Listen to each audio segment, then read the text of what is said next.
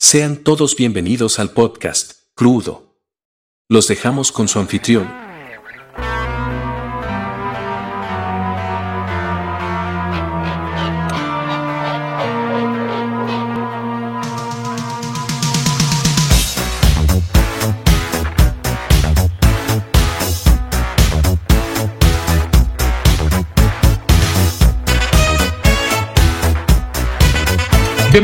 a otro episodio más de Crudo. Y hoy tenemos un episodio que nos hará soltar las vísceras, nuestro intestino, todo lo que tenemos adentro.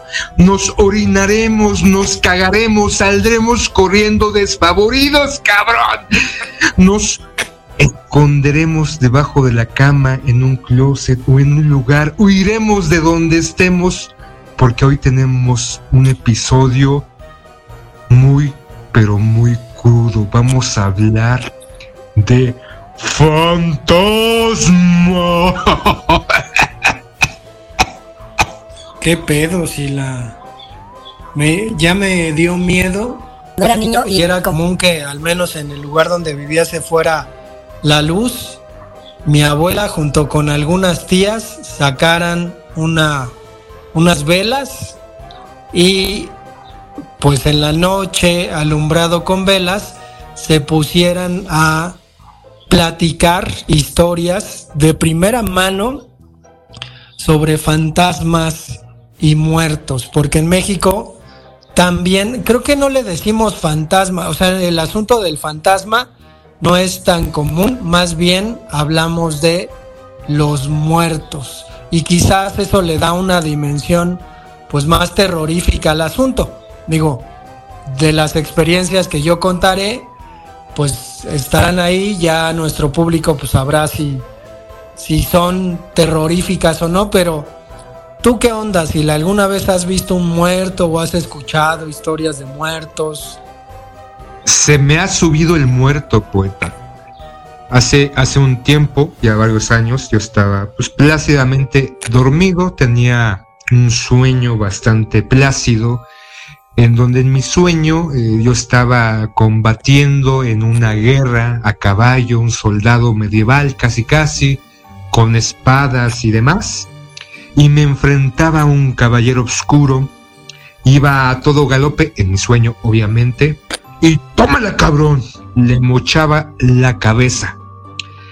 No sé qué más pasaba en el sueño, pero de repente empiezo como a despertar o a reaccionar en esta realidad aparente. Igual estoy inmerso, estamos inmersos todos en un sueño.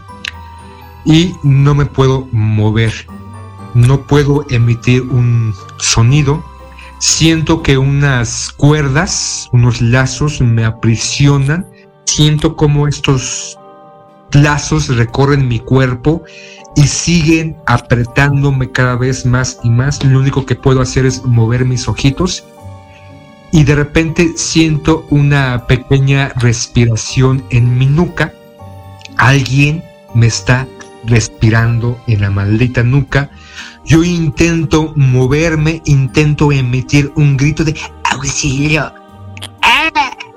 Pero no puedo entre el proceso del forcejeo o intento de forcejeo puedo girar un poquito mi cabeza y sigo sintiendo la respiración en mi nuca, pero ahora siento algo sobre mi cuello y muevo mis ojitos, ¿no? Como este, para ver qué chingados tengo y veo una maldita cabeza sonriéndome y es esta misma persona que en mi sueño estaba.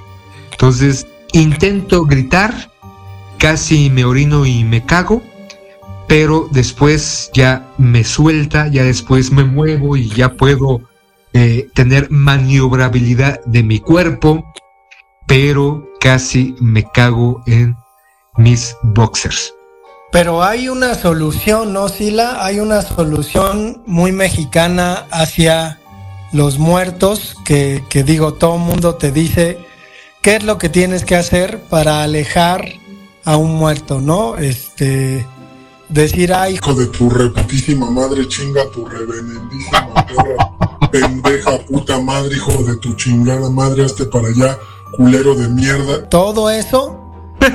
y como te vayan saliendo, pues tiene que ser porque funcionan como una especie de encantamiento, ¿no? Es decir, el muerto, no sé si era este del pan o algo así, pero pues escucha las groserías y se va, ¿no? O sea, o le cagan oroña, por ejemplo, y se va, ¿no? O sea, los muertos no sé dónde anden, no, no toleran escuchar groserías. No sé a quién se le ocurriría, pero es así. Y ahora habrá que pensar dentro de tu experiencia, pues la experiencia de un sinfín de número de gente. O sea, no es algo que nos estemos inventando. Hay mucha gente que ha tenido experiencias de este tipo, digo, no, no tan, tan cabronas como la tuya que hasta la nuca te soplaron, Sila, pero este sí está, sí está muy, muy cabrón. Digo, alguna vez yo iba a la universidad, estaba pues durmiendo y sentí como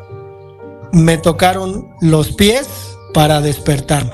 Entonces, con, con la mano me agarraron los pies y yo obviamente al sentir eso de que tenía que decir groserías, al contrario, me engarruñé en la cama, me hice hasta el otro extremo para que eso que me estaba tocando los pies no me tocara, volvió a hacerlo sin decir nada. Me atreví, creo que es la cosa más valiente que he hecho en mi vida, a destaparme un poco y vi una sombra postrada frente a mi cama. Y pues ya casi lo mismo que tú, ¿no? casi me cago. Bueno, yo más bien, más bien me meaba en la cama, porque eso sí, eso sí lo hacía, pero pues. o sea, sentí, o sea, vi, lo vi, lo maté. O sea, lo que uno siempre espera diciendo, ah, esas cosas no te pasan porque no son materiales, lo vi. Corte A, me vuelven a agarrar la mano y el pie y yo, puta madre, y me dicen, ya Chucho, ya párate, pues no me dijiste que te levantara temprano. Era mi hermano, hijo de la chingada. Y obviamente me paré y le dije hasta de lo que se iba a morir. Che corazón así latiendo. Y yo casi muerto del miedo. Y ese cabrón, obviamente como buen hermano, pues despertándome. Pero, ¿qué más, la Yo me acuerdo que tienes una que, digo, voy a contextualizar porque yo digo, güey, ya, ya estábamos grandes, creo que ya habíamos terminado la carrera te fuiste a Oaxaca y lo que cuentas, pues lo cuentas así como la neta. A ver, cuéntanos eso que te pasó en Oaxaca.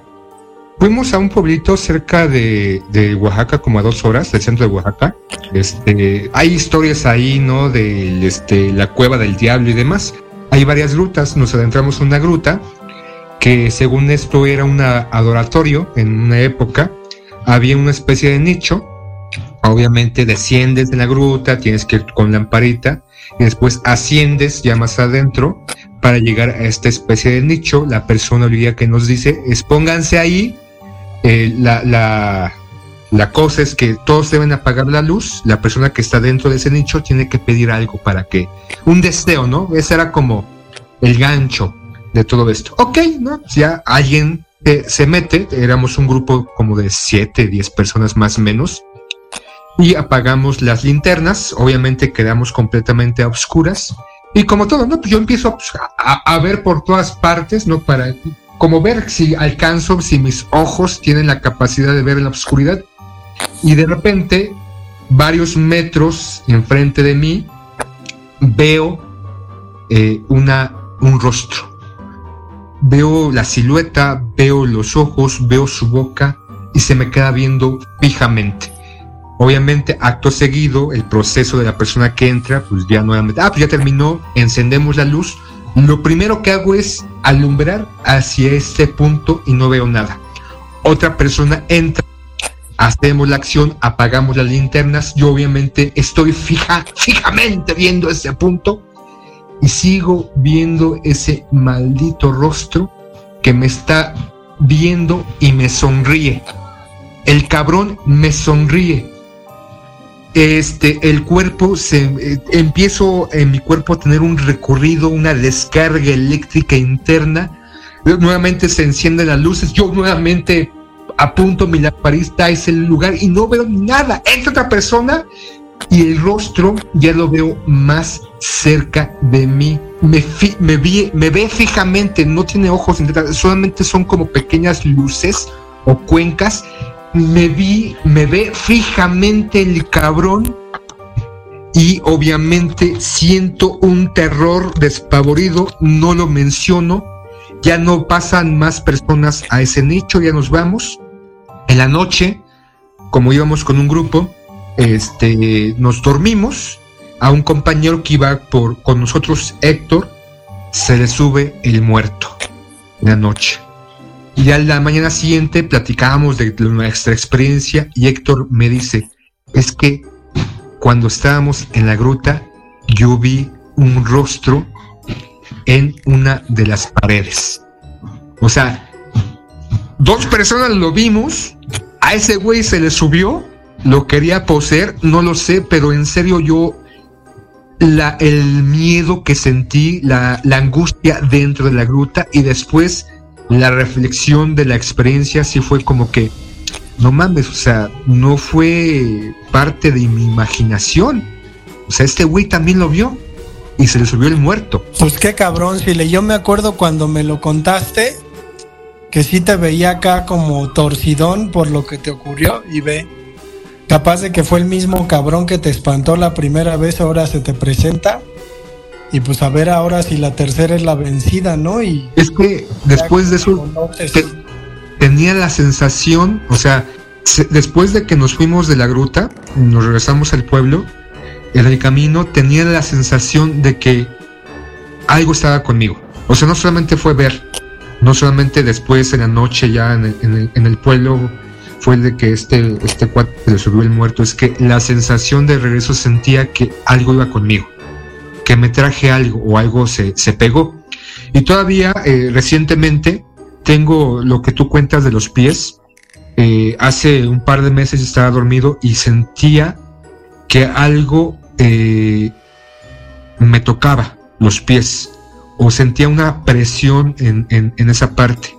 Me desperté y lo que veo es al final de la habitación, postrado en la parte superior, un rostro rojo, una persona viéndome fijamente, con cabello largo que se movía, podía ver o sentir que sus ojos me veían y que algo me decía. Lo primero que hice, aparte de quedarme petrificado un par de segundos, no me sentía presionado ni mucho menos, fue tomar el celular que tenía a un lado y prender la lámpara y apuntar a ese sitio. Obviamente no había nada, pero en los últimos tres años he tenido esa sensación recurrente unas tres o cuatro veces.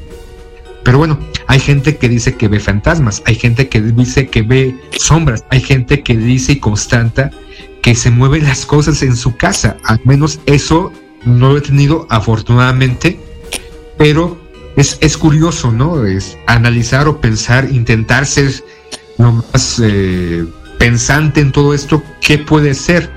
Una dimensión alterna, este, un eco, o qué chingados. Pues eh, con este tipo de cosas de que se mueven objetos, mi mamá afirma, o sea, afirma 100% que ella vio cómo se movió un vaso, por ejemplo, en la casa de mi abuela, donde una vez eh, un primo que vivía ahí a oscuras y que se dedicaba, pues supuestamente a adorar a la Santa Muerte, eh, se fue de esa casa de mi abuela porque como que lo desalojaron. Entonces mi abuela regresó a tomar pues su posesión. Me acuerdo clarito que pues estaban ahí diciendo, no, pues es que hay que hacer el que hacer porque dejó muchas cosas, el sobrino. Y me acuerdo así que se metieron con escobas y todo, y así como entraron, salieron con los cabellos levantados y con una cara completamente descompuesta de miedo diciendo que algo había en la casa. No sabían qué, tenían muchos escalofríos, muchísimo miedo y al día siguiente cuando amaneció pues se encontraron con ahí costillas de la Santa Muerte. Pero pues, o sea, yo no me puedo explicar esa cuestión, no sé si si fue su gestión de ellas que más o menos hablaban de que había algo o al final pues sí terminaron. El asunto es eso, madre e hija sintiéndolo. Entonces creo que hay cosas que definitivamente no nos podemos explicar por más que intentemos darle darle vuelta al asunto y es que a mí con Oaxaca pues me pasó hace algunos años algo pues feo por lo que experimenté. Fui a tomar fotografías, yo trabajaba en una revista, tomar fotografías en un pinche panteón. Y entonces me di cuenta que había tumbas rotas. La piedra de las lápidas de muchas tumbas estaban rotas. Entonces yo tomé fotografías. Mientras estaba ahí parado, tomando, tratando de componer ciertas imágenes, sentí un escalofrío. Dije, qué pinche raro, ¿por qué sentí esto? Terminó la sesión, fui a comer y todo, me regresé al hotel. Y uno hace frío. Era, pues Oaxaca en el Istmo. Volví a sentir un escalofrío. Dije, ay cabrón, como miedo, como miedo repentino. Y después, ya me subí al avión de regreso y en el avión otra vez sentí escalofrío.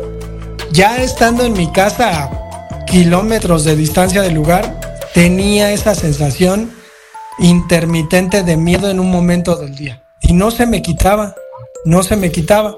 Tiempo después regresé a un pueblito que se llama Santo Domingo Petapa porque hice una antología de relatos que la gente nos contó y que nosotros escribimos y publicamos en un librito y fuimos a entregar el libro.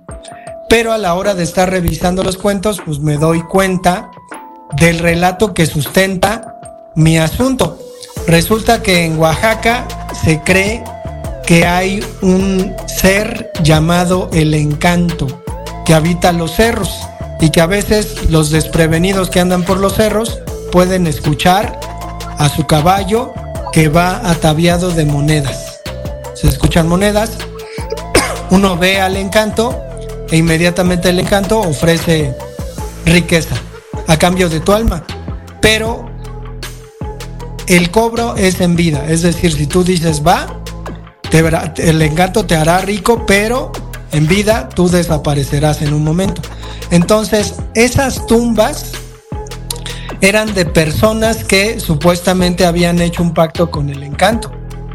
El encanto había abierto sus tumbas y se las había llevado. Entonces, cuando yo leí eso y regresé a Oaxaca y un cuate me vio, me dijo, tú estás enfermo de espanto. y obviamente no hice nada para que se me quitara. Pero me acordé que cuando era niño mi abuela me curaba de espanto, diciéndome al oído, no te quedes Alejandro. y tosía bien gacho, ¿no? No te quedes Alejandro, no te quedes, pero así como susurrado en el oído. Entonces, creo que la mezcla entre lo antiguo y nuestros tiempos hace que esos tiempos no se vayan y sigamos viviendo esas mismas historias. Es que hay, hay cosas que desconocemos, hay cosas que no entendemos, incluso eh, mitos y leyendas que pueden pulular sin duda en los pueblos que de repente abuelos o abuelas pueden contarnos nuestras propias experiencias, la influencia también de algunas películas o de algunos relatos. O sea, yo no, yo no, yo no puedo explicar, no puedo decir que, por ejemplo, estos momentos, experiencias que para algunos podrían decir, ay, son, son simplistas, son, no, no es nada. Yo tengo un amigo que puta, ¿no? Tuvo un encuentro. Ok, para mí sí me causa en algún momento, me, me, me perturbó, en algún momento sí me friqueó. Y de repente como que es algo que, recurrentemente este, está, sucede o me está sucediendo en algún momento. Por ahí me dice este, mi chava de que es que recogiste algo, o sea, en el camino, porque incluso me he encontrado y últimamente ha aumentado el encontrarme pinches gallinas descabezadas, embolsadas en la calle. Entonces, este, incluso a unas cuantas metros de mi casa, hace ya un tiempo, donde era una estética, estaban haciendo una especie de limpia este, con sangre de gallina. Entonces yo, o sea, hay, hay cosas que son inexplicables que uno quiere o pretende ser hasta cierto punto tener una, un razonamiento científico, pero sin duda, entre mito, leyenda, lo que sea, creo que mucha gente o algunas personas hemos tenido este tipo de experiencias en mayor o menor medida. Obviamente, para muchos mi experiencia puede ser muy simple, muy sencilla. Afortunadamente no tiene un, un relato de mayor envergadura, gracias a Dios, a la Virgen de Guadalupe, a quien sea, eh, pero estamos envueltos en eso, porque hay, cosa que, hay cosas que desconocemos, poeta. Pues sí, por ahí en México había un programa de radio muy conocido, La Mano Peluda, en donde incluso, ¿no? Al final de, de ese programa, el locutor este, murió porque según invocaron un demonio, pero sí, pues con esa historia que nos contaste ya eres el nuevo Alejandro Trejo, además te apellidas Trejo, cabrón. Como el cazafantasmas de nuestro país. Digo, quien vive en otro lado de México sabrá que hay un cabrón que supuestamente vivió una experiencia paranormal muy, muy cabrona con monjes y cosas como de película. Hasta hay una película, se llama Carlos Trejo, ahí en la calle Cañitas, por el metro Popotla pero pues está ahí sí la capaz de que en algún momento te quieres agarrar a madrazos con el, con el Adame tú también. A huevo, con los dos, chinga su madre. No sé hacer patadas de bicicleta, pero los dos, no, no, no, capaz que me escucha, pinche Adame, y me viene a romper, me viene a jalar las patas. se te aparece ahí enfrente de tu cama y ya se te avienta a los pinches arañazos, ¿no? Pues sí, pero no, hay, hay, hay muchas cosas, ¿no? Este, tal vez nunca eh, nos expliquemos. Eh, yo creo que en caso de que hay después de la muerte, lo sabré el día que me muera. Si me muero antes que tú, poeta, vendré a avisarte que hay más allá para que estés preparado. Pero espero poder Espero poder. Espero que pase muchos años, muchos siglos hasta que muera. Pero bueno, ya despide, poeta, porque ya me está dando miedo. Pues sí, nos aventamos un podcast sobre, sobre el asunto, pero pues nos escuchamos para el siguiente. Muaca, muaca, muaca. Concluimos el episodio de Crudo del día de hoy. Los esperamos la próxima.